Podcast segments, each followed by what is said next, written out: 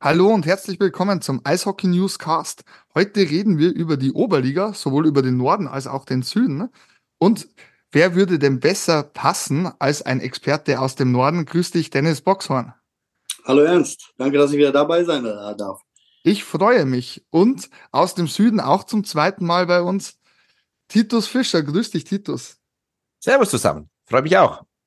Servus. So, ich würde sagen, ja, die letzten Wochen haben es doch gezeigt, äh, viel wurde spekuliert schon vor der Saison über die Bayreuth Tigers, die ja die Lizenz in der DL2 nicht erhalten haben.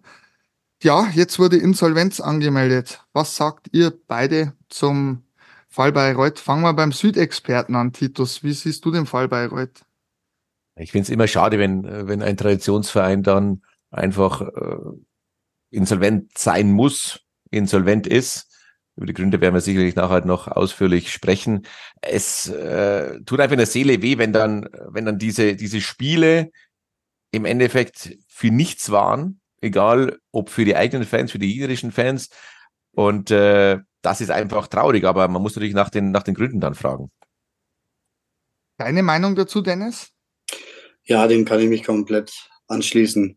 Ich meine, Bayreuth hat die Chance bekommen, nachdem sie in der DL2 insolvent waren, äh, nochmal ins Auffangbecken Oberliga geschmissen worden zu sein. Und ähm, eigentlich wäre meiner Meinung nach der richtige Weg gewesen, ein bisschen finanziell sparsam an die Sache ranzugehen und irgendwie erstmal die Saison vernünftig zu Ende zu spielen. Und dass es jetzt solche Formen angenommen hat und dass es schon so früh zu Ende ist, ist wirklich sehr schade.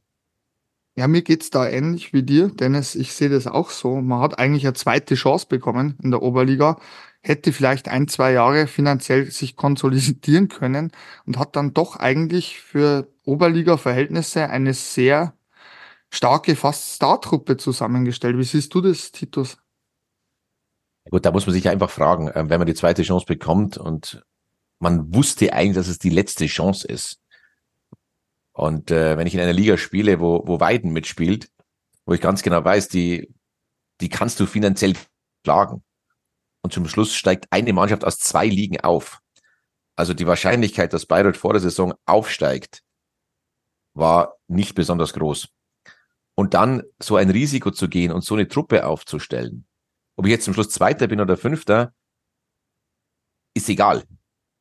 Und dann das Risiko einzugehen, das ist schon sehr, sehr extrem. Ja, da bin ich bei dir. Also ich sehe das komplett genauso wie du. Wie siehst du das, Dennis? Ja, kann ich 100% zustimmen. Also das war auf jeden Fall nicht vernünftig gemacht. Und wenn man jetzt sieht, nachdem die Insolvenz bekannt wurde, welche Spieler zum Teil auch in die DL 2 abgewandert sind, da sieht man ja wirklich, was für eine Qualität auch in dem Kader gesteckt hat. Also ja, man hätte, man, man hätte es anders machen können. Ähm, wie ist euer allgemeine Meinung dazu, dass Bayreuth die Saison zu Ende spielen will, ähm, sowohl aus finanzieller Sicht, ähm, für euch verständlich, und auch aus Sicht für die Gegner, die noch kommen? Ähm, Dennis, wie siehst du das? Äh, grundsätzlich sehr positiv, muss ich sagen. Ähm, ich meine, da würden ja ein, einige Einnahmen für andere Vereine auch äh, flöten gehen, in Anführungsstrichen. Ähm, das ist schon wichtig, dass die Zuschauer in die Stadien kommen, auch wenn sie wissen, da kommt dann vielleicht eine dezimierte Bayreuther Mannschaft an und liefert vielleicht gegebenenfalls die Punkte nur ab. Aber es ist, es ist schon wichtig für die Vereine. Also das kann ganz schnell auch mal wie so ein Kartenhaus zusammenbrechen, wenn da den nächsten Verein und den nächsten Verein auch wieder Einnahmen fehlen. Also von daher ist das auf jeden Fall der richtige Schritt. Kannst du dem zustimmen, Titus? Das finde ich auch, insbesondere eben für die, für die gegnerischen Mannschaften, die noch Heimspiele hatten weil dann fehlt dir halt ein Spiel und dem anderen fällt kein Spiel. Das sind Einnahmen, die brauchst du. Und klar ist jetzt sportlich vielleicht äh, nicht mehr so, so toll besetzt, aber ich brauche die Einnahmen. Und da ist jede Mannschaft froh, wenn sie ein Heimspiel mehr hat. Und die Zuschauer kommen ja. Wenn jetzt Bayreuth kommt mit einer jungen Truppe oder mit weniger Spielern, ist es ja dem Fan von XY egal. Die wollen ihre Mannschaft siegen sehen, die kommen ins Stadion und zumindest da muss dann auch weitergespielt werden. Finde ich auch toll, dass, dass sie jetzt weiterspielen und dass auch die Spieler den Charakter zeigen, um dann hier äh, trotzdem zu spielen, auch wenn sie vielleicht nur 10, 11 Spieler sind. Jawohl, Dennis? Ja, da möchte ich noch einmal einhaken. Äh, das habe ich nämlich selber damals erlebt. 1995, 96, da war es der EC Hannover, der in der DL damals ähm, insolvent war, aber die Saison zu Ende gespielt hat und dann am Ende mit Zweit- und Drittligaspielern gegen DEL-Vereine gespielt hat und teilweise sogar noch Heimsiege eingefahren hat gegen Kaufbeure, gegen Kassel vor ausverkauftem Haus. Und die Spieler, die wurden gefeiert und bejubelt, einfach weil sie so charakterstark waren und sich da nochmal den Hintern für den Verein aufgerissen haben. Und ich denke, sowas ist jetzt auch gerade in Bayreuth wichtig, den Fans das weiter zu vermitteln, dass es da irgendwie weitergeht und dass man irgendwie mit Herz versucht, das Ding irgendwie wieder ins Laufen zu bringen. Es war ja auch so, dass gegen Tölz beim ersten Heimspiel waren über 1000 Zuschauer da, obwohl die gewusst haben, wir werden am Ende der Saison aus der Liga gestrichen. Es geht um nichts mehr, aber einfach zu zeigen, hey, wir sind da, wir wollen, dass in Bayreuth weiterhin äh, gutes Eishockey gezeigt wird. Und es kommt auch an, auch ein wichtiger Faktor für die Sponsoren, dass die sehen, wir, wenn wir da Sponsoring machen, dann äh, kommt da was bei rum. Ja, das sehe ich genauso. Also ich gebe euch da absolut recht. Ich finde das zum Beispiel bemerkenswert, wie du jetzt gerade gesagt hast, Titus, dass über 1000 Zuschauer äh, gegen Tölz da waren. Das zeigt ja, dass in Bayreuth Eishockey gelebt wird und dass die Fans sehr wohl den Standort honorieren und auch die Spieler, die jetzt noch aufs Eis gehen. Und das, es wäre sehr, sehr schade, wenn, also meiner persönlichen Meinung nach, wenn ähm, der Eishockey-Standort Bayreuth von der Landkarte ähm, verschwinden würde. Ich glaube, da sind wir alle drei einer Meinung. Definitiv. Und ja, jetzt müssen wir natürlich noch was auch im Zuge Bayreuth leider ansprechen. Es ist ja auch so, dass im Süden schon vermehrt Clubs ein bisschen in finanzielle äh, Schieflage geraten sind oder sind. Unter anderem der EC Bad Tölz, ähm, absolute Talentschmiede. Ähm, man glaube, über Tölz müssen wir nicht viel reden. Und genauso der EV Füssen. Ähm, jetzt ist natürlich die Frage, ist es für die Clubs überhaupt möglich, die Saison wirtschaftlich gut zu Ende zu bringen und dann eventuell die Oberliga zu erhalten oder doch den Schritt zurück zu wagen, Titus? Ja, ich ich habe da zwei Herzen in meiner Brust. Das ist, denke ich, schon wichtig, dass man da, dass man da drinnen bleibt. Wenn wir am Beispiel Tölz sehen, als sie aus der zweiten Liga abgestiegen sind, du kommst fast nicht mehr hoch. Auch Rosenheim zum Beispiel. Die haben zig Jahre gebraucht, um wieder aufzusteigen. Und äh, es gab auch andere Mannschaften in der Vergangenheit, die aus der, aus der dritten Liga, aus der Oberliga zurückgegangen sind in die Bayernliga.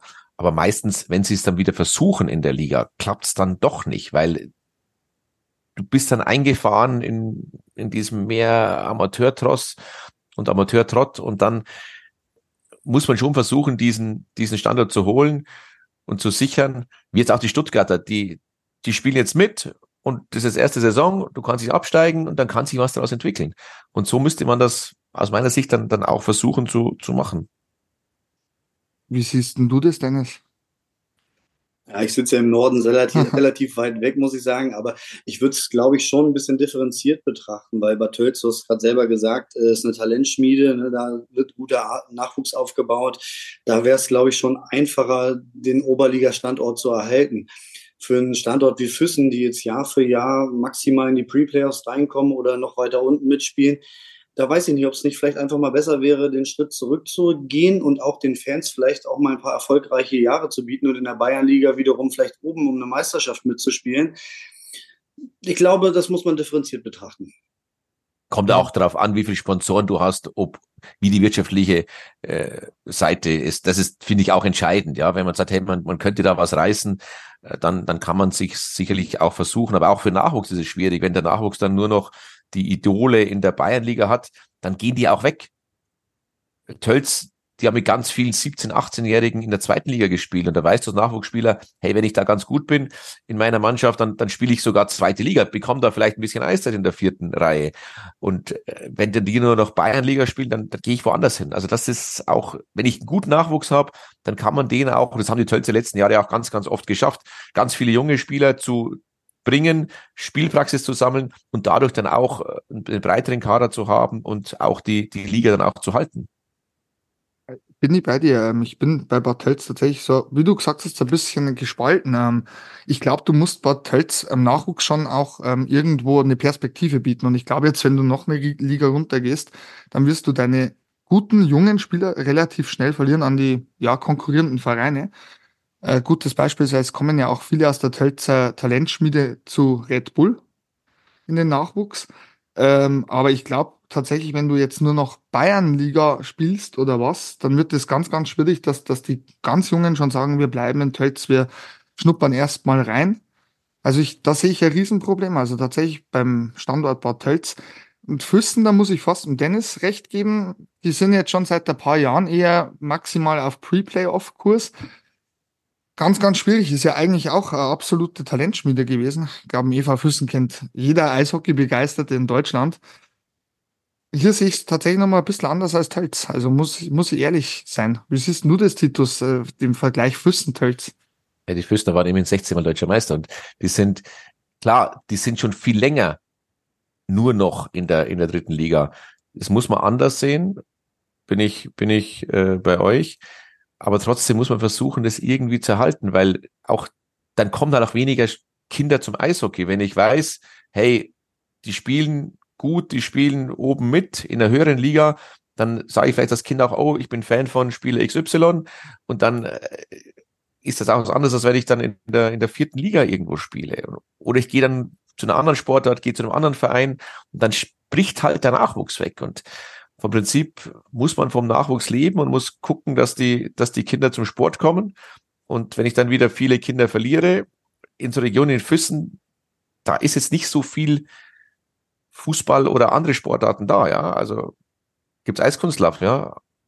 Aber äh, das ist schon schwierig. Ich stelle jetzt mal eine provokative Frage und sowohl ähm, für die Südstaffel als auch für den Norden. Ne?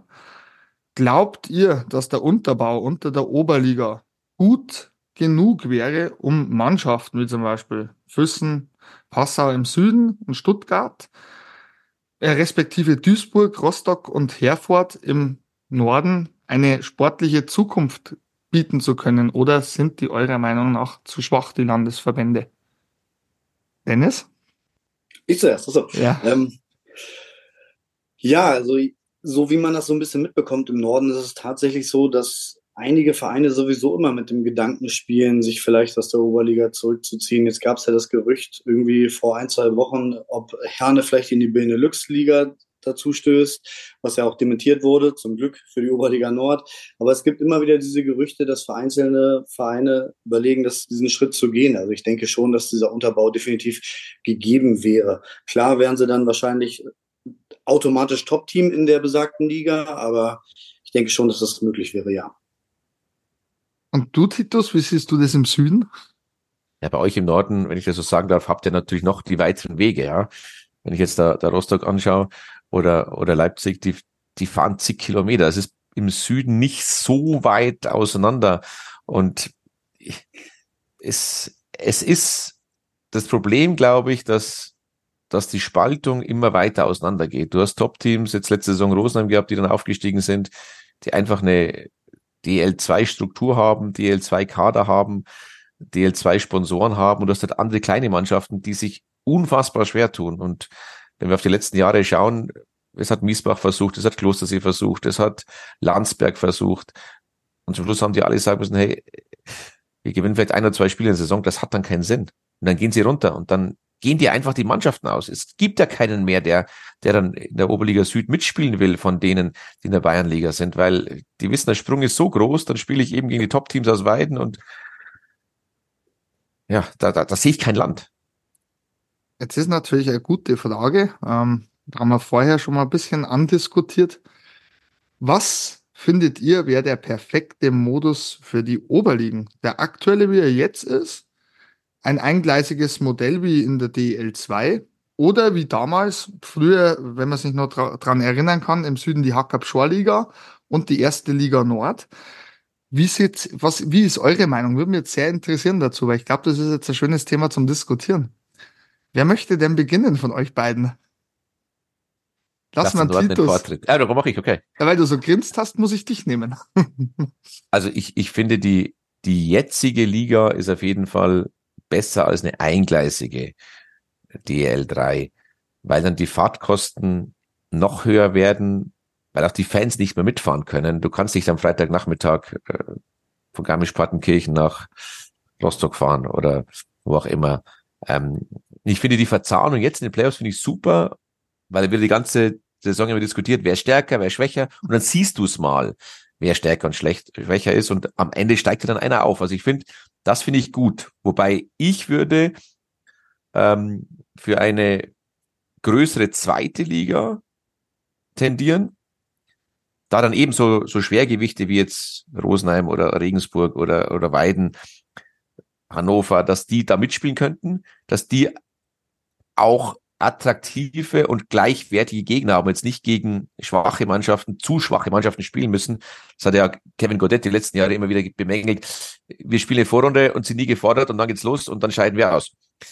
Ich glaube, das, das, das wäre für alle besser. Und dann könnte man ja überlegen, ob man die zweite Liga, keine Ahnung, mache ich sie mit 18 Mannschaft oder sage ich, spiele ich zweimal 10, mach 20 draus. Und dass einfach die Mannschaften, die das im Kreuz haben, dass die in der zweiten Liga spielen und dann spielen halt Piting Füssen, können in der Oberliga Süd spielen und in dem Norden genauso.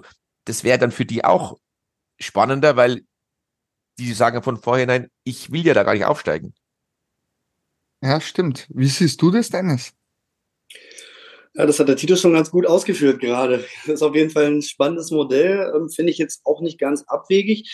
Insgesamt stimme ich Titus auf jeden Fall erstmal zu, dass ich finde, dass die Oberliga-Playoffs für mich die interessantesten in Deutschland sind, weil du hast als einziges ein 16er Feld, du hast dann diese Überkreuzung, wo du Gegner hast, die du vorher noch nicht hattest. Also dem kann ich auf jeden Fall zustimmen. Das finde ich ist immer auf jeden Fall äh, schön, wenn es dann März ist und die Playoffs losgehen in der Oberliga. Ähm, nichtsdestotrotz finde ich, fände ich ein eingleisiges Modell auch nicht unspannend, muss ich sagen. Und das, Titus hatte gesagt, ja, die Kosten würden steigen. Ja, da hat er ein, also prinzipiell hat er erstmal recht, aber wenn man zum Beispiel eine, ein, eine eineinhalbfach-Runde spielen würde, ähm, dass man regional zweimal gegen die Mannschaften spielt und dann einmal in Süden, sprich, oder einmal in Norden fährt, zu allen acht, neun Mannschaften, die es dann da gibt, das glaube ich hätte auch schon seinen Reiz. Das wäre schon recht charmant. Und man hätte einfach mal andere Mannschaften, die man regelmäßig sehen würde, was vielleicht auch den Wettbewerb und die Liga so ein bisschen aufwerten würde. Ja, ist sehr spannend. Da gebe ich dir recht. Andere Teams, andere Teams machen das natürlich spannender. Ähm, wobei natürlich, wenn, wenn es Derbys gibt wie Indians gegen Scorpions oder so, das sind natürlich die Spiele, von, von denen lebt jeder Fan. Und dann, glaube ich, wenn du dann drei oder vier oder fünf Mal die Spiele hast, dann bringt es immer noch Brisanz rein oder Rissersee gegen Tölz oder wie die, wie die ganzen Derbys heißen. Und von daher, du hast jetzt so eine kleine Verzahnung in den Playoffs und also ich finde, das, das würde dann auch, auch reichen, auch für viele, für viele, die berufstätig sind, wenn wir an die, an die Mannschaften denken, jetzt Piting, Füssen, äh, die können gar nicht am, die haben jetzt schon Probleme, dass die am Freitag dann um äh, 19.30, 20 Uhr in Weiden oder in Deckendorf spielen.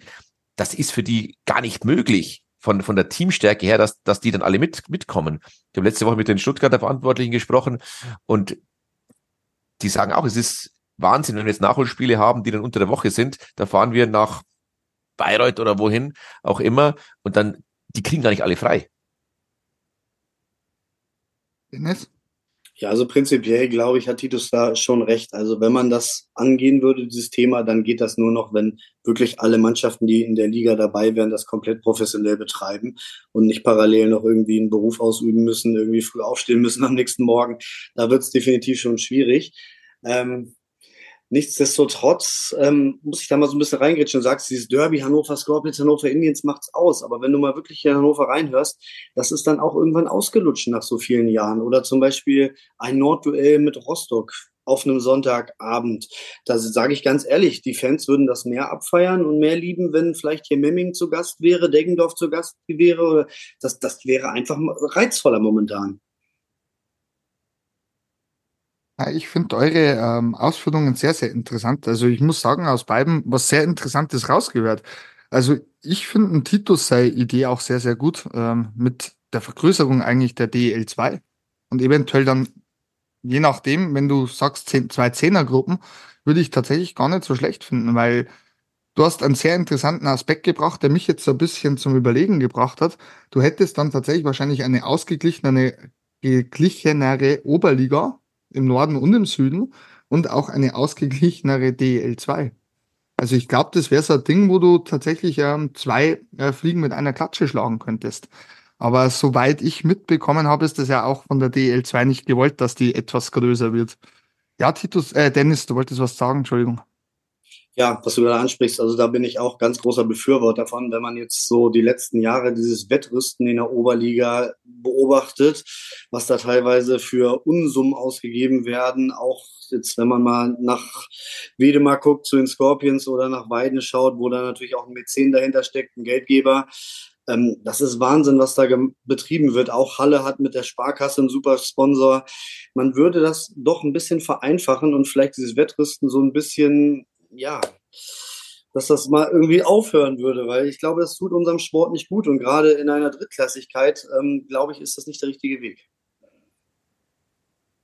Titus? Dennis, gebe ich dir völlig recht. Also dieses Wettrüsten, das macht die, die Mannschaften kaputt und lockt eben auch keine neuen Mannschaften mehr an. Das ist ja in jeder Liga so, egal ob Norden oder Süden, dass es da Mannschaften gibt, die sagen, hey, wir, wir machen nicht mehr mit und du findest keine, die, die in der neuen Saison wieder, wieder mitmachen. Da hast du immer weniger Vereine, dann spielst du noch öfter gegen die gleichen, dann wird's wieder langweiliger und das ist so ein Teufelskreis und da, da musst du irgendwann raus. Und äh, wenn jetzt die Top-Mannschaften, die ja auch in die, in die zweite Liga gehören, wenn die dann in der zweiten Liga spielen, dann, dann wird's auch wieder spannender.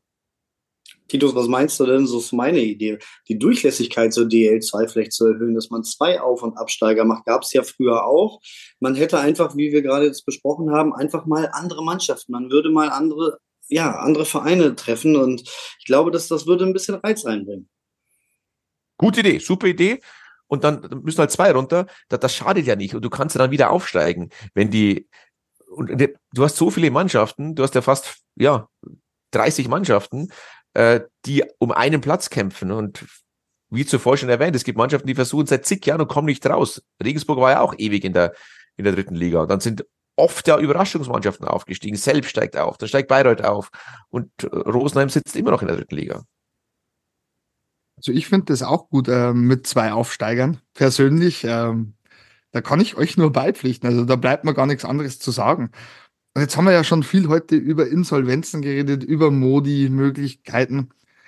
Jetzt würde mich natürlich interessieren, welche Spieler habt ihr euch diesmal ausgesucht, wo ihr sagt, die können jetzt in dieser entscheidenden Phase ein Zünglein an der Waage sein für die jeweilige Mannschaft? Ich beginne mit dir, Dennis. Ich habe mir den Player to Watch mit Jerry Kuhn von den Hannover Scorpions rausgesucht, weil ich denke jetzt gerade zur Playoff-Zeit äh, wissen ja alle Eishockey-Experten auch, dass es immer mehr auf den Torhüter ankommen wird. Und ähm, Jerry Kuhn hat jetzt in der Hauptrunde schon bewiesen, wie stark er für die Oberliga sein kann. Er hat die beste Fangquote der Oberliga Nord mit über 92 Prozent. Er hat fünf Shutouts bereit. Also er ist absolut heiß. Ähm, ich glaube, sollte es zu einem Finale kommen, was man auf Papier erwartet, Hannover Scorpions gegen Weiden, dann äh, könnte das der Unterschiedsfaktor sein von Jerry Kuhn zu vielleicht Jaro Hübel. Das stimmt. Titus, wen hast du ausgewählt?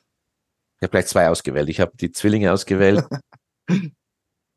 mit Linus und Pontus Wernerson Liebeck, die einfach super eingespielt sind, die einfach eine, eine hervorragende Runde bislang gespielt haben und die auch dafür verantwortlich sind, dass die Heilbronner da immer weiter nach oben gekommen sind. In der Oberliga Süd jetzt schon auf Platz zwei stehen. Und äh, ich glaube, dass die wirklich eine gute Chance haben, nachdem sie ja vergangene Saison noch in der zweiten Liga gespielt haben, jetzt in der Oberliga auch da oben mitspielen können. Ich glaube, die können die beiden Top-Favoriten, Dennis, die du gerade genannt hast, die können die richtig ärgern und, und die beiden musst du erstmal stoppen.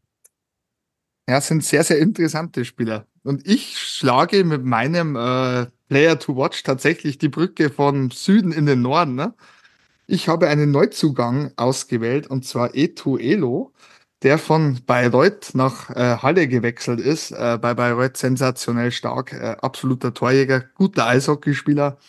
Glaube ich, könnte den Saale Bulls auch nochmal so im Kampf um die Playoffs und in den Playoffs einen ziemlichen Auftrieb geben. Und das Witzige ist ja, man hat ihn ja verfrüht geholt. Die, er und, glaube ich, Kai Christian wollten ja schon, haben ja schon für 24, 25 unterschrieben, sind jetzt gleich nach Halle gekommen. Ich glaube, auch Halle könnte noch so ein bisschen in diesen ähm, Aufstiegskampf eingreifen. Und jetzt von mir tatsächlich eine abschließende Frage komplett in die Runde. Ähm, nach dem, was wir bis jetzt in der Oberliga gesehen haben, von beiden Seiten, habt ihr irgendeinen Favoriten, wo ihr sagt, also die schaffen es heuer, bin ich mir fast sicher, obwohl im Eishockey so gut wie nicht sicher ist, aber einfach mal ganz in die, äh, ganz frech in die Runde gestellt, diese Frage. Beginne ich mit bei dir, Dennis. Ja, also ich glaube, wenn ich Jerry Kuhn als Player to Watch nenne, dann muss ich auch die Hannover Scorpions nennen. Und wenn man jetzt zuletzt äh, mitbekommen hat, wen sie noch alles verpflichtet haben mit Aaron Reinig, jetzt zuletzt mit Davis Koch noch, der aus der, der, aus der ECHL als Topscorer aus Iowa gekommen ist. Also wenn man generell den ganzen Kader der Scorpions anschaut, sie haben jetzt so einen großen und starken Kader, dass sie bis zu vier Leute auf die Tribüne sitzen müssen und da werden Spieler drunter sein, aktuell wie zum Beispiel Patrick Klöpper, Robin Thompson, die beide schon äh, genug äh, DL-Spiele, DL-Spiele auf dem Buckel haben und ähm, das zeigt nur die Qualität, die wirklich in dem Kader steckt und also alles andere als ein Aufstieg der Scorpions ist eigentlich nicht äh, erwartbar. Danke dir. Das ist halt die Frage. Weil wenn du vier auf die Tribüne setzen musst, wenn du vier neue einkaufst, nimmst du vier andere die Plätze weg. Und das ist die große Frage. Wie ist es denn da in der Kabine? Da kommt noch einer dazu und dann weiß ein anderer, okay, ich bin jetzt nicht mehr da. Du kannst auch nur mit sechs auf dem Feld spielen.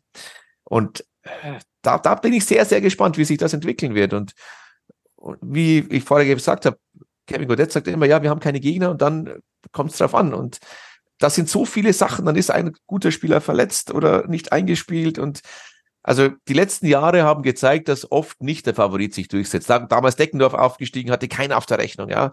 Ähm, und von daher bin ich sehr, sehr gespannt. Hannover wäre dran. Die Scorpions müssten es jetzt irgendwann mal auf die Reihe kriegen. Ähm, letztes Jahr hat es nicht geklappt. Weiden ist aus dem Süden eigentlich auch dran. Aber warum soll nicht zum Beispiel eben die Mannschaft aus Heilbronn dann zum Schluss im Finale stehen? Dann weißt du nie, was ist. Die einen haben keinen Druck, die anderen haben Druck. Also, das ist einfach diese super spannende Playoff-Serie in dieser dritten Liga, wie Dennis zuvor gesagt hat. So spannend wie in dieser Liga ist es nirgendwo. Und lassen den Mannschaft den Lauf kriegen hauen einen raus, hauen den anderen raus. Ich kann mich erinnern, dass plötzlich Kloster im Finale war äh, gegen Rissersee. Die haben Tölz rausgehauen, die haben alle Favoriten rausgekegelt. Also da kann sich was entwickeln, eine Dynamik und die kannst du dann vielleicht schwer stoppen. Dann kommen die Fans und der Favorit wankt und also ich würde jetzt auch auf, auf die Scorpions tippen oder beiden. Es muss einer von diesen beiden eigentlich schaffen, aber es ist eben eigentlich und es ist zum Glück Sport und das ist nicht mit finanziellen Mitteln dann nur zu regeln. Es ist ganz witzig, weil ihr beide habt im Grunde genau das gesagt, was ich auch sagen wollte. Ich habe irgendwie so das Gefühl, äh, wie bei Hannover jetzt wieder Spieler verpflichtet dazu, ob das nicht Unruhe reinbringt in den Kader und vielleicht eher ein Bremsklotz ist, als das nochmal, sage ich mal, die letzten Prozente rausholt. Und Weiden und Hannover müssen aufsteigen und das kann durchaus ein Hemmschuh sein ich kann mir durchaus vorstellen, wie du schon gesagt hast, Deckendorf vor einigen Jahren hat keiner damit gerechnet. Auch Regensburg im Aufstiegsjahr war er jetzt eigentlich nicht gestartet als Favorit in den Playoffs. Bei weitem nicht. Ähm, ich könnte mir durchaus vorstellen, dass eine Überraschungsmannschaft wird. Aber ich glaube sogar eher, wenn dann eine aus dem Norden als anstatt aus dem Süden. Ich könnte mir tatsächlich vorstellen, dass die Saale Bulls jetzt so ein bisschen noch wirklich die Ergänzung gebrauch, äh, bekommen haben, die sie gebraucht haben für den Kader. Aber rein vom Papier her, glaube ich, sind wir uns alle einig, Weiden oder Hannover müsste eigentlich aufsteigen. Dann bedanke ich, ja, Dennis, Entschuldigung. Ich, ich wollte noch einmal zwischengrätschen. Also ich glaube, Halle wird es auf gar keinen Fall, weil die tun sich dieses Jahr so schwer in der Hauptrunde und also wenn eine Mannschaft nicht konstant ist in der Oberliga Nord, das ist unter anderem die Saarlewurz aus Halle. Also ich, ich, bin da eher auf der anderen Seite so bei Titus. Ich glaube, dass dann vielleicht eher eine Überraschung aus dem Süden da kommen könnte. Was ist deine Überraschung, Titus? Heilbronn? also ich sehe die Heilbronner schon. Ich, ich hatte vor der Saison gesagt, dass Deckendorf was, was reißen kann, weil die viele erfahrene Spieler haben. Aber mit den vielen Verletzten ist für die natürlich jetzt ganz, ganz schwierig. Ja, stimmt, das sehe ich genauso. Also Deckendorf mit der verletzten Misere schon alles fast, fast unmöglich, würde ich sagen. Ja. ja, dann bedanke ich mich für das super gute Gespräch mit euch wieder. Vielen Dank, Dennis, dass du wieder dabei warst. Ich bedanke mich auch. Und natürlich dir auch ein Dankeschön, Titus. Herzlichen Dank, hat großen Spaß gemacht. Freut mich auch. Und wer mehr nachlesen will, die Eishockey News Ausgabe ist am Kiosk. Und ansonsten bis in zwei Wochen. Vielen Dank fürs Zuhören. Servus.